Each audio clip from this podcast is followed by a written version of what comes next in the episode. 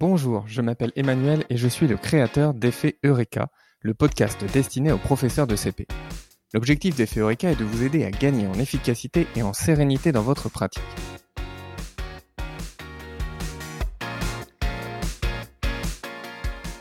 Aujourd'hui, nous parlons du livre Enseigner en classe flexible, cycle 2 et cycle 3, paru aux éditions RETS et qui a été écrit par cinq professeurs des écoles, dont maîtresse Aurel, que vous connaissez sûrement de par son blog.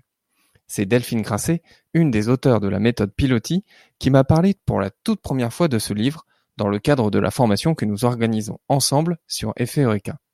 Mais avant de vous parler de ce livre, j'aimerais vous raconter une de mes premières frustrations en tant que professeur des écoles. Quand j'ai commencé à enseigner, je me suis posé beaucoup, beaucoup de questions. Mais une interrogation revenait sans cesse durant mes premiers mois en tant que professeur des écoles. Comment gérer les transitions En effet, l'une de mes toutes premières frustrations était que je ne savais pas quel était le bon moment pour passer d'une séance à une autre. En effet, il arrive tout le temps que certains élèves aient déjà fini le travail demandé, alors que d'autres viennent à peine de comprendre la consigne et de s'y mettre. Alors, quel est le bon moment pour passer à l'activité suivante? Et qu'est-ce que je donne à ceux qui ont déjà fini? Et est-ce que je dois forcer mes élèves plus lents à finir coûte que coûte? À l'époque, dans ma classe, tous mes élèves faisaient la même activité en même temps. J'avais la volonté de tout contrôler et de ne pas lâcher prise. J'étais vraiment très loin d'avoir une classe flexible. Mais au fait, qu'est-ce qu'une classe flexible? Une définition nous est donnée dans l'ouvrage. Une classe flexible, c'est la combinaison d'un enseignement flexible et d'un environnement flexible. Citons directement le livre pour décrire l'enseignement flexible. Je cite. Le cœur de l'enseignement flexible repose sur la capacité de l'enseignant à faire confiance à l'élève comme garant de ses apprentissages. Fin de citation. Quant à l'environnement flexible, c'est un environnement qui laisse plus de place au mouvement et à la liberté de l'élève. Bon, c'est très bien, mais alors comment la mettre en place concrètement dans la classe? En tant qu'enseignant, nous disposons de trois leviers d'action. Tout d'abord, nous-mêmes, le professeur, ensuite les élèves, et enfin la salle de classe. Commençons par notre rôle et notre posture d'enseignant. Il faut accepter de ne pas tout contrôler, de faire confiance à nos élèves et d'accepter une part de lâcher prise. Le maître ou la maîtresse n'est pas le seul à détenir le savoir et à le prodiguer à tous les élèves en même temps. L'enseignement flexible a pour ambition de proposer des situations d'apprentissage au plus proche des besoins des élèves. Or, dans un groupe de classe de 25-30 élèves, c'est loin d'être évident. C'est pour cela que le livre insiste sur la nécessité de la mise en place de groupes restreints, même lorsque nous travaillons avec un niveau unique et cela implique que nous fassions confiance à nos élèves pour travailler en autonomie à certains moments de la journée. Ainsi, dans notre préparation, nous devons anticiper deux temps d'apprentissage pour les élèves. D'un côté, les temps dirigés, c'est-à-dire les temps où les élèves sont avec le maître ou la maîtresse, et d'un autre côté, les temps autonomes. Pour les temps dirigés, ils peuvent suivre le format habituel, comme si nous étions devant le groupe classe au complet. Mais ce qui est intéressant, c'est notamment que la réduction du nombre d'élèves dans le groupe va réduire le temps de chaque séance et permettre aux élèves de pouvoir s'exprimer plus aisément. La partie qui nécessite le plus de réflexion concerne les temps autonomes. De nombreuses modalités sont possibles, mais deux grands modèles se dégagent. Premièrement, les centres d'autonomie, avec un tableau de programmation à suivre par tous les élèves et qui évolue chaque semaine. Et deuxièmement, les ateliers individuels de manipulation, où les élèves sont libres de choisir leur atelier.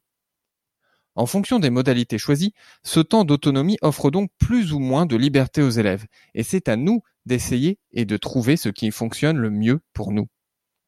Quoi qu'il en soit, le livre recommande pour les CP de commencer l'année par une autonomie planifiée, avec un tableau de programmation précis à suivre, pour tendre en cours d'année vers une autonomie guidée laissant plus de liberté.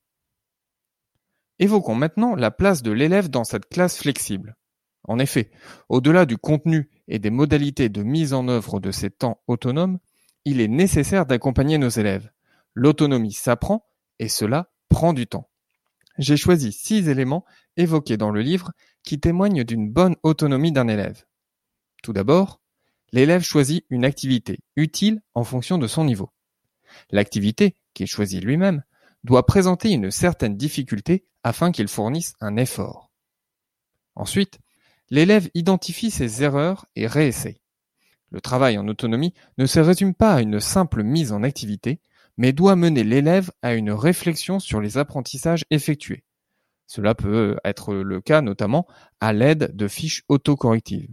Ou on peut également envisager la réalisation d'une fiche de suivi des activités afin de visualiser l'avancée de chaque élève. Troisièmement, l'élève persévère et fait son travail jusqu'au bout. Quatrièmement, l'élève sait demander de l'aide s'il ne peut pas réussir tout seul. Il sait où aller chercher l'information, dans quel but et à quel moment solliciter ses camarades ou l'enseignant. Cinquièmement, l'élève sait ce qui est attendu de lui. Pour cela, on peut utiliser un plan de travail ou un tableau de programmation. Quoi qu'il en soit, nous devons nous assurer que le groupe en autonomie soit au travail avant de commencer avec le groupe de travail dirigé.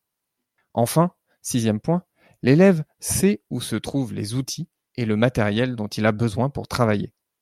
Ce dernier point nous amène vers le deuxième pilier d'une classe flexible, la création d'un environnement flexible. L'aménagement de la classe est un point essentiel à prendre en compte dans la mise en place d'une classe flexible. Lorsque les élèves sont en autonomie, ils doivent pouvoir se repérer facilement dans l'espace, savoir où se trouvent leurs cahiers ou leurs fichiers, savoir où ils doivent mettre une fiche lorsqu'ils ont terminé. Ils doivent savoir où se situe le matériel. Le livre propose de nombreuses solutions d'aménagement de la classe que vous pourrez vous approprier et adapter à votre classe. De mon côté, je vous propose de faire un petit tour en vidéo dans ma classe. Cette année, je vais passer à une classe plus flexible que celle que j'ai pu avoir les années précédentes.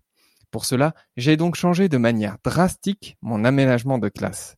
Et vous pouvez retrouver cette vidéo sur effeureka.com slash flexible. En conclusion, ce que j'apprécie beaucoup dans ce livre, c'est qu'il ne propose pas une seule recette magique toute faite et qui fonctionne dans toutes les circonstances. Au contraire, le livre fourmille d'idées et d'exemples concrets et c'est au lecteur de s'approprier les outils proposés en fonction de sa personnalité et de son contexte. Je vous donne rendez-vous très bientôt pour un nouvel épisode d'Effeureka. En attendant, rendez-vous sur effeureka.com slash flexible pour découvrir la vidéo de l'aménagement de ma classe. Je vous mettrai également le lien pour commander le livre si cette revue vous a donné envie de lire l'ouvrage. Prenez soin de vous et de ceux qui vous entourent.